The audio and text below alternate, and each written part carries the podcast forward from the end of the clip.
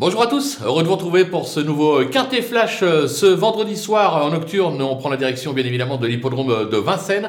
Ce sera l'occasion du prix euh, Martha. On va évoluer sur 2100 euh, mètres, la grande piste, un départ à l'Autostar. Je vous le rappelle à Vincennes, à l'Autostar c'est 9 par ligne. Des chevaux qui sont rompus à ce type de tournoi avec quelques étrangers dans longue. Il va falloir combiner entre les deux mais on devrait pouvoir s'en sortir.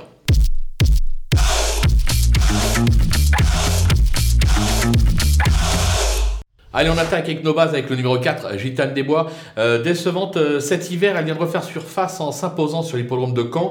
Euh, elle a déjà gagné sur ce parcours, elle y est même invaincue en deux tentatives. L'entourage est très confiant avec le 4 derrière la voiture. On fonce. Le numéro 2, Gravaletta qui affiche 100% de réussite sur ce parcours, dont une récente deuxième place derrière Eden Sutton. Euh, idéalement euh, engagée, elle s'annonce elle aussi redoutable. Le numéro 10, Last Winner, euh, une rente pour les parieurs avec 21 victoires et 12 accessites en 46 tentatives depuis ses débuts. Elle s'est classée deuxième à ce niveau et sur ce parcours en février dernier. Bon, bah, c'est la logique, vous l'aurez compris, on est obligé d'y croire. Les opposantes avec le numéro 3, euh, Gamitska, euh, qui affiche 80% de réussite sur ce tracé avec déjà euh, 3 succès en 5 euh, tentatives. ses récents échecs en gain sont trop mauvais pour être exact. Moi, je vais la racheter en confiance. Le numéro 6, Wonderby, cette italienne s'est vite adaptée à la France avec une victoire et 3 accessites en 5 tentatives. Elle possède vitesse et tenue. Tony Lebelair l'a déjà menée, je crois que c'était une troisième place à la clé. Elle vaut un podium. Le numéro 5, Orlando. Attention, elle a fait preuve de vitesse en Scandinavie, mais a toujours échoué à Vincennes. Toutefois, elle est bien engagée en première ligne. Euh, je pense qu'elle est capable de surprendre. Euh, il ne faut pas la sous-estimer, cette candidature. Le coup de poker, le coup de poker, ce sera numéro 7, euh, Geisha Speed. Alors la constance n'est pas son fort, certes, et elle reste de surcroît assez délicate. Toutefois, euh, elle se plaît euh, sur ce type de parcours. L'engagement, on le sait derrière la voiture, bon, pas d'inquiétude, c'est pas le meilleur des numéros, mais c'est pas le plus mauvais. Je pense que si elle est décidée et qu'elle reste au trot, elle est capable de surprendre à très belle cote. Attention à elle. Les outsiders avec le numéro 8, Zante Laser. Alors, c'est pas une championne, euh, mais lorsqu'elle est décidée, elle aussi est capable de bien se comporter sur ce type de parcours. Il y a du pour, il y a du contre. Euh, moi, je préfère la garder parce qu'en valeur intrinsèque, je pense qu'elle est capable de s'illustrer dans une telle épreuve. Le numéro 13, Ariad Jet, euh, la vitesse ne lui fait pas défaut et ses premiers pas sur ce parcours sont loin d'être mauvais.